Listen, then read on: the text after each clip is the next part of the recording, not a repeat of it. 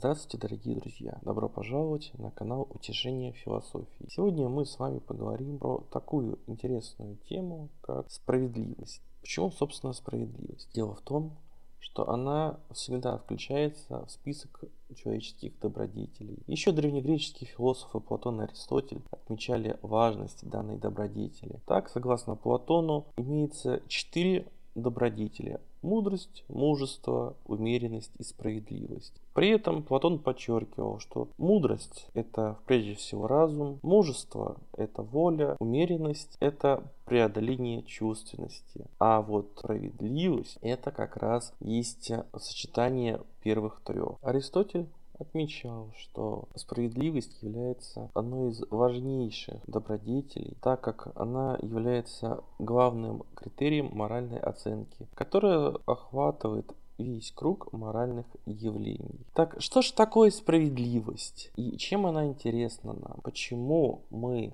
когда затрагиваем вопрос о справедливости, невольно или вольно а, начинаем трактовать ее по-своему? Так чем же нам интересна справедливость? Ведь общество формировано уже достаточно давно. Человек живет уже 10 тысяч лет, а то и более. И вопросами о справедливости задается все это время. Конечно, первобытный человек не задавался вопросом вопросами справедливости, конечно же. Это все уже приходит позднее, когда уже не родоплеменной строй и не общинный, а когда уже образовывается государство. Но даже с древних времен и на сегодняшний день вопросы справедливости, они актуальны. Особенно, когда речь заходит о социальной справедливости. Ведь это одна из важнейших проблем нашего общества. Когда мы говорим про справедливость, необходимо отметить, что в обществе выделяется выделяет, как правило, два вида. Уравнительная и распределительная. Уравнительная справедливость – это когда, независимо от того, чем человек занимается в обществе, он будет получать наравне со всеми. Одним из примеров уравнительной справедливости – можно отметить общество, в котором находился Незнайка. Цветочный город, где все коротышки работают, занимаются теми или иными вещами, но при этом у них идет уравнительная система распределения. То есть независимо от того, кто чем занимается, кто сколько вкладывает, все получают наравне. Если вспомнить мультфильм «Незнайка на Луне», то там как раз наглядно это продемонстрировано, что независимо от того, чем занимался Незнайка, независимо от того, чем занимался Винтик и Шпунтик, чем занимались э, другие коротышки. Все равно все садились за один общий обеденный стол, все готовились к полету на Луну, и э, независимо от того, насколько успешно или не очень успешно получались дела, все равно все все получали в равной степени. Распределительная справедливость. Ну, здесь все гораздо нам понятнее. Здесь уже идет пропорциональное разделение. То есть распределительная справедливость отвечает критерию равное равным, неравное неравное равным. Распределительная справедливость, она нам, нам наиболее близка. Дело в том, что именно ее во многом пытались реализовать очень долгое время коммунисты в нашей стране. Лозунг коммунистов был от каждого по способности и каждому по потребности. Таким образом работала распределительная справедливость. Но все же, что же такое справедливость как таковая? Почему она нам важна? Почему мы, когда говорим о ней, мы сталкиваемся с такими понятиями, как закон и милосердие. Согласно такому словарю Ожогова, слово «справедливость» понимается так же, как и слово «справедливый». А справедливый он определяет следующим образом. Справедливый – это действующий беспристрастно, соответствующий истине. В качестве примера он приводит судью, поступок, решение. Таким образом, справедливость – это у нас то, что, по сути, беспристрастно и должно соответствовать истине. Но что же это такое? Как можно ее пощупать? Как ее можно почувствовать? А дело в том, что справедливость это в первую очередь моральное качество. Именно нормы морали и этики и затрагивают вопрос справедливости и справедливого отношения. Как по отношению к человеку, так и по отношению ко всему окружающему человека. Отдельно, конечно, нужно сказать про социальную справедливость. Дело в том, что социальная справедливость это один из э, важнейших аспектов современности.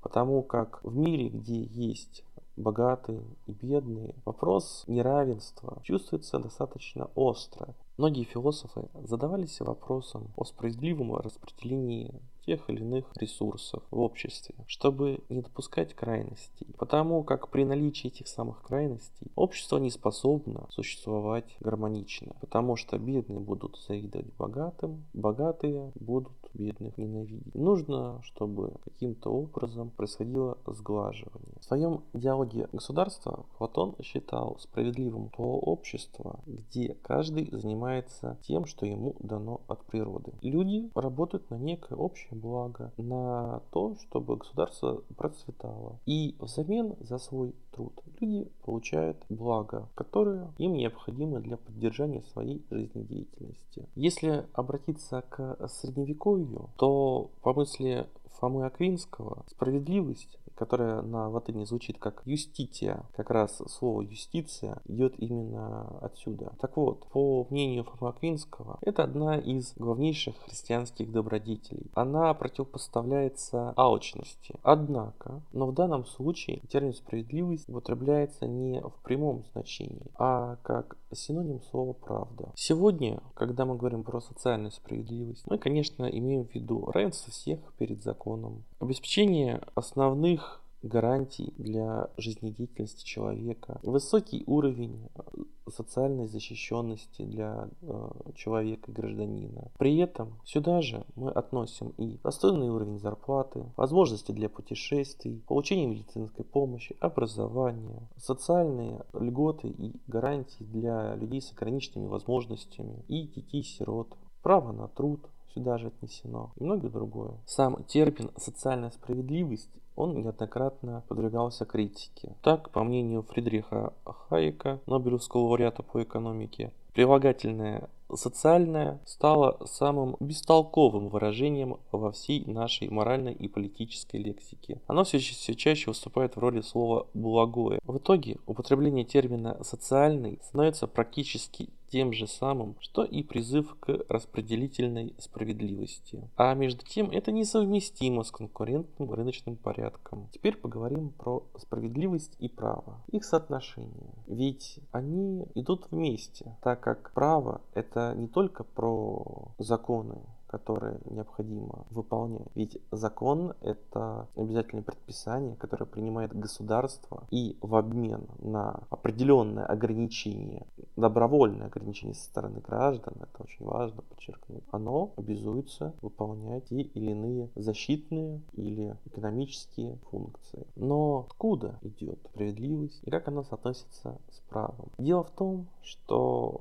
справедливость — это моральное качество, и оно оно в каждом человеке появляется индивидуально. И складывается оно из его внутренних убеждений, моральных каких-то принципов и воспитания, которое было заложено в детстве. Что же оказывает влияние на человека, что он так или иначе то или иное действие считается справедливым или несправедливым. Ведь справедливость, она же во многом воспринимается субъективно. К сожалению, объективно сказать про справедливость достаточно сложно, потому что объективно это что? Это когда не одно какое-то мнение, а это, как правило, несколько мнений, которые обобщены и подтверждены. Но так как речь идет про морально-нравственные принципы и качества, то здесь, к сожалению, все будет очень индивидуально. У каждого человека могут быть свои взгляды и мысли на справедливость, справедливое отношение как к нему, так и исходящие от него. Так на человека оказывает влияние и общество, и кино, и литература, и религия, а также жизненный опыт и другие фактор. А что же такое закон? Закон это лишь нормы, это сухие нормы, которые записаны. Здесь не столько важно, на чем они записаны, а важно, что они в себе несут. И когда речь заходит о справедливости, то человек по-разному может реагировать на эти самые нормы. Почему? А дело в том, что человек, когда сталкивается с ситуацией и А почему? А дело в том, что когда человек сталкивается с той или иной жизненной ситуацией, он эксплицирует, то есть он переносит на себя все то, что случилось, и дальше уже сам дает моральную оценку. Наверное, поэтому работа судьей является одной из самых сложнейших, Потому что судья, а мы сейчас говорим не только про уголовные дела, мы говорим и про гражданские, и про административные, и иные. Судья должен, основываясь на тех знаниях, которые у него есть, на своих моральных волевых принципах и качествах, найти такое решение, которое будет максимально, с одной стороны, соответствовать закону, а с другой еще быть и справедливым, чтобы не возникало ни у общества, ни у государства, даже у потерпевшего или подсудимого, если мы говорим про уголовное право, если мы говорим про гражданское право, то у сторон конфликта вопросов, почему решение было именно таким, а не иным. Конечно, юриспруденция, она очень гибкая, очень много есть тонкостей, специфики, юристы это прекрасно знают, но вопрос о справедливости это не снимает. Потому что одно дело, когда ты всего лишь свидетель или какой-то сторонний зритель, не вовлеченный в дело, а совсем другое, когда это касается непосредственно тебя. И вот здесь, когда ты уже сталкиваешься сам, ты начинаешь вопрошать, а насколько это все справедливо.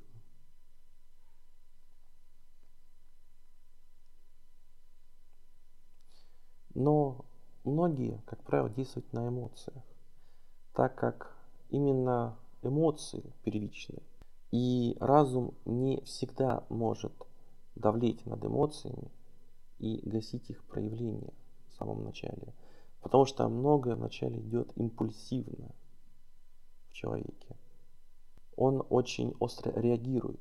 И только потом постепенно его отпускает, разум начинает включаться и подсказывать человеку, что да, данное решение было справедливым. Но, к сожалению, это происходит не всегда. И не всегда даже общество может принять то или иное решение. Если решение, вынесенное судьей, будет несправедливым, общество возникнут вопросы, а почему получилось именно так? А если ответы на эти вопросы не понравятся, или если ответа не будет, то общество перестанет доверять системе. А если общество перестает доверять системе, это приводит к беспорядкам и анархии. Наверное, один из самых популярных и известных фильмов на тематику справедливости это Ворошиловский стрелок. Главный герой – пенсионер. Он живет с внучкой. Вторая половина 90-х, когда вседозволенность, разгул преступности, когда маленький человек оказывается бессильным перед системой, причем заслуженный человек, ветеран войны, человек, который воевал за идеалы. Идеи, которые были, их больше нет, они были преданы. Жены, как опоры, у него нет, у него только внучка, с которой он живет. Дочь, она все время в разъездах, потому что пытается заработать, чтобы выжить в эти непростые времена. Внучка здесь идет как некое олицетворение с одной стороны, России, если можно так глубоко копнуть, а с другой стороны, как олицетворение просто жизни,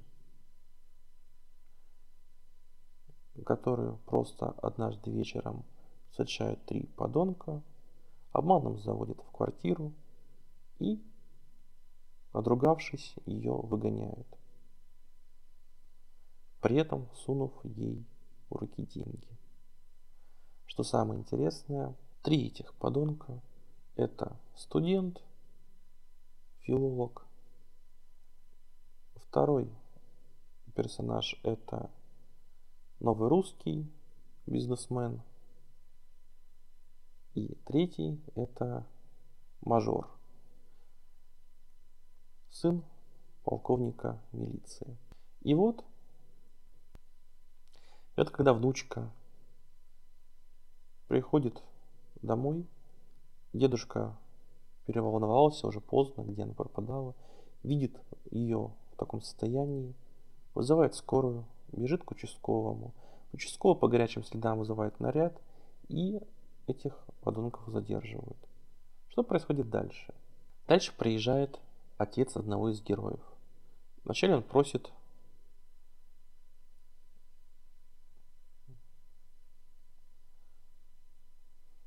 Вначале он пытается договориться со старшим патруля, чтобы хотя бы своего сына не забирали в отдел. Но не получается.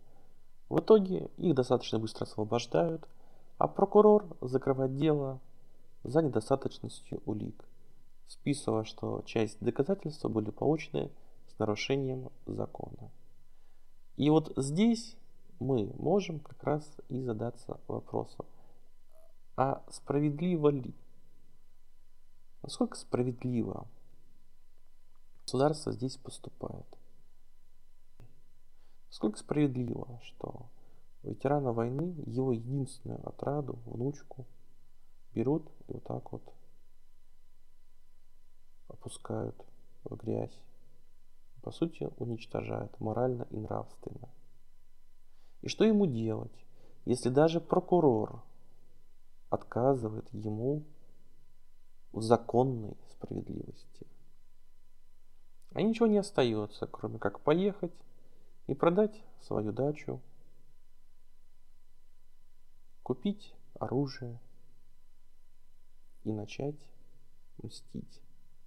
Месть достаточно быстро случается, Одному парню отстрелили гениталии, другой сильно обгорел, а третий просто на почве всего происходящего сходит с ума. И вроде как получается, что каждый получил по заслугам. И что самое интересное, на момент съемок фильма вопрос про закон и справедливость, он так как раз и стоял, что государства как такового, как защитника, его не было. Но когда мы смотрим фильм сегодня, в наших э, нынешних реалиях, мы понимаем, что сегодня справедливость и закон, они снова идут вместе. Они не могут разойтись друг от друга далеко. Но сегодня такой ситуации, как тогда, ну, уже с малой вероятностью может иметь место. Она может быть, конечно. К сожалению, наша система не идеальна. Мы не живем в идеальном мире, где люди подчинены законам, а законы исправно работают. Но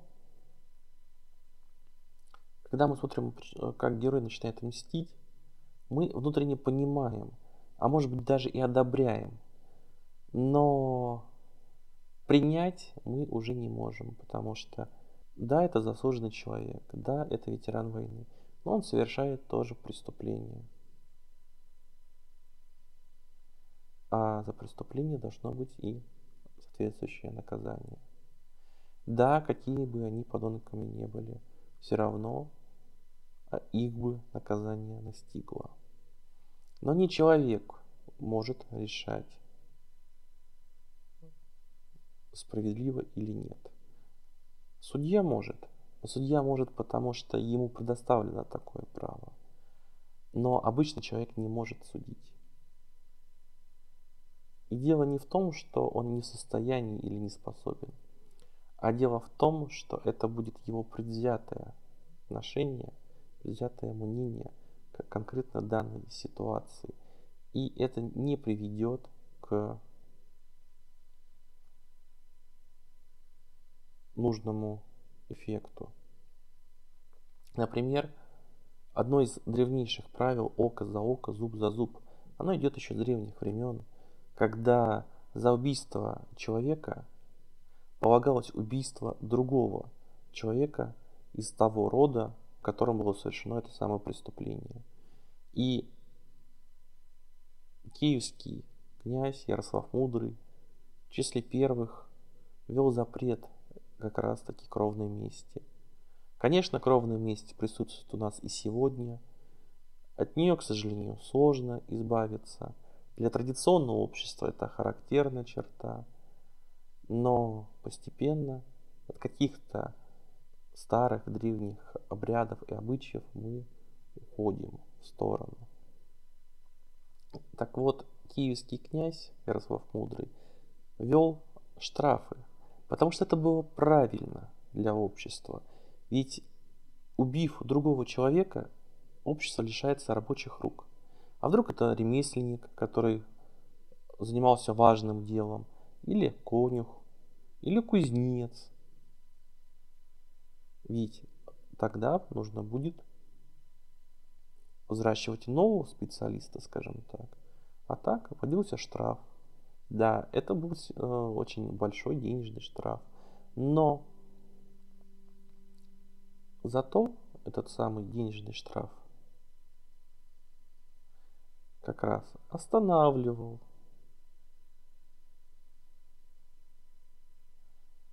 человека от необдуманных поступков. Конечно, про справедливость и право можно говорить очень долго и очень много. Так как это бездонная почва для рассуждений. Но мы поговорили про справедливость и право. А еще же есть справедливость и милосердие. Потому что мы не всегда можем столкнуться с ситуацией, где мы попадаем в рамки правового поля. Ведь общество это живой организм, который функционирует и работает. Оно развивается, оно динамично, оно идет вперед. И люди, когда общаются между собой или общаются в обществе, они тоже сталкиваются с теми или иными проявлениями, как справедливого, так и несправедливого отношения к себе или с их стороны, направленных на, по отношению к другим. Здесь, конечно, на первый план уже выдвигается психология, потому что а, психология личности, социальная психология – это как раз то, что помогает выстраивать коммуникацию человеку с другим человеком или человека и общества. И человек не может противопоставлять себя обществу. Человек – существо социальное. И ему социум тоже нужен. Конечно, есть те, кто может обойтись без общества. Но это, как правило, единицы.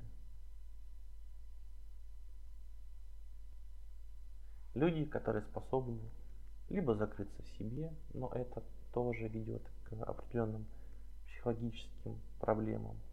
Ну и, или, например, которые осознанно делают этот выбор – ходят в монахи, становятся отшельниками. Почему? Это уже их внутреннее дело или убеждение. Но они выбирают этот путь.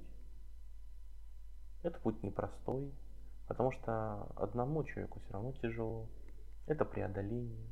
Это и психологическое, и физическое преодоление. Но это осознанный выбор. А ведь справедливость в обществе, она тоже важна. Ведь если человек видит несправедливое отношение к себе со стороны общества, то это как раз идет к тому, что человек начинает негативно относиться к этому обществу. Ведь если человеку не объяснить, что конкретно он сделал не так, он просто закрывается в себе и потихоньку начинает копить в себе злость и негатив. Также и в межличностном общении. Люди должны разговаривать. Это самый важный посыл. Потому что несправедливость, она не берется из воздуха, она берется из-за недосказанности и двухсмысленности. Несправедливость, она появляется в мелочах, потому как человек не всегда может понять другого человека. Человек не всегда может принять того человека. Это тоже все сложно. И справедливое и несправедливое отношение, оно берется как раз таки отсюда, из эмпатии и симпатии, из принятия и непринятия. Все здесь переплетается, к сожалению. Если человек совершил ошибку, то он может либо не знать, что это является ошибкой, потому как в его парадигме это нормально, либо не понимать, что это ошибка. Но в случае, если он понимает и знает, что это ошибка, то, опять же, надо с ним поговорить и выявить причинно-следственную связь. Почему он совершил это? Зачем он это сделал, если он знает, что это неправильно? И, конечно, справедливые отношения в обществе – это очень тонкий такой конструкт, потому что здесь само общество, либо сам человек выставляет критерии. А критерии никем не утверждены, их нет. Ведь, возвращаясь к разговору про судью, почему судья выносит тот или иной вердикт? Почему он является справедливым? А потому что он опирается на свою внутреннюю систему убеждений и ценностей, на свой жизненный опыт в первую очередь. Также это работает и в обществе. Но общество может и ошибаться. Общество может неправильно понимать, потому что это общество, которое состоит из людей. И коллективно принимать ответственность, коллективно принимать решения не всегда получается. Одним из примеров здесь может быть немецкое общество образца 30-х, 40-х и образца 70-х, 80-х годов. Почему я привожу в пример немецкое общество именно этих двух периодов? Дело в том, что это показательный пример как раз коллективной ответственности общества, народа. Когда немцы в 30-х годах допустили Гитлера к власти, они хотели одного – стабильности, чтобы государство процветало, чтобы выйти из нищеты, разрухи и снова стать богатой державой. Плюс условия Версальского мира унизили немцев как нацию. Но реваншисты воспользовались ситуацией и повернули свою пользу. По сути, это были грамотные ораторы, которые грамотно смогли воспользоваться ситуацией. Это как раз примеры манипуляций со стороны определенных личностей, чтобы развернуть общество в нужного для них русла. А общество поддалось, потому что оно поверило в те идеи, а все идеи, они благие. За плохими идеями никто никогда не пойдет. Ведь Э, если бы Гитлер изначально говорил бы про концлагеря и мировую войну, за него бы никто не пошел.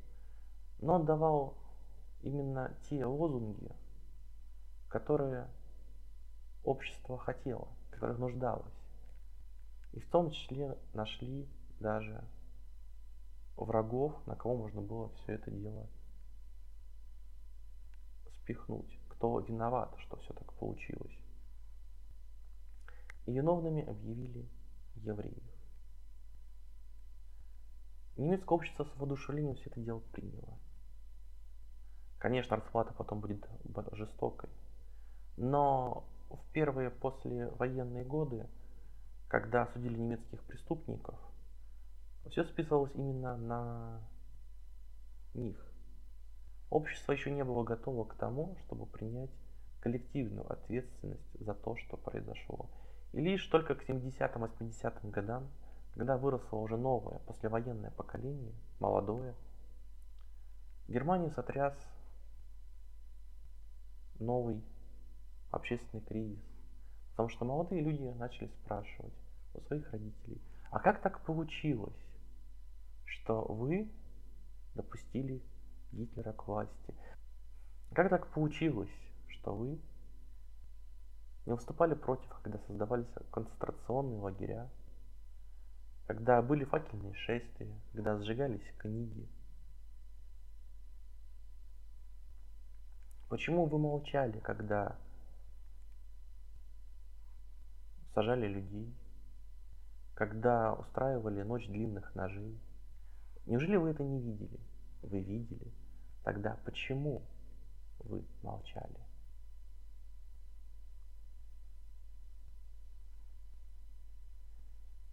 И вот, конечно, здесь родителям пришлось отвечать на неудобные вопросы своих детей.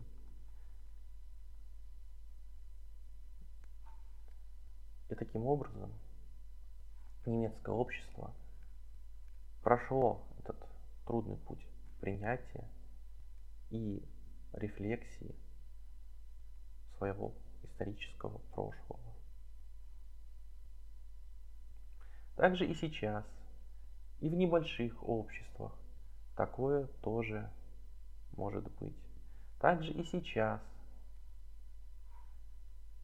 в обществе может быть манипулятор – не обязательно один, а может быть и несколько. А манипуляторов и лидеров, как правило, спутают, потому как они, в принципе, похожи. И те, и другие возглавляют общество. Причем лидер может быть как раз-таки и неформальным. В первую очередь он неформальный. Потому что формальный лидер, ну, его избрали, назначили, и, и как бы, и, и вот он. Но он может быть реально, но реально он может и не быть лидером.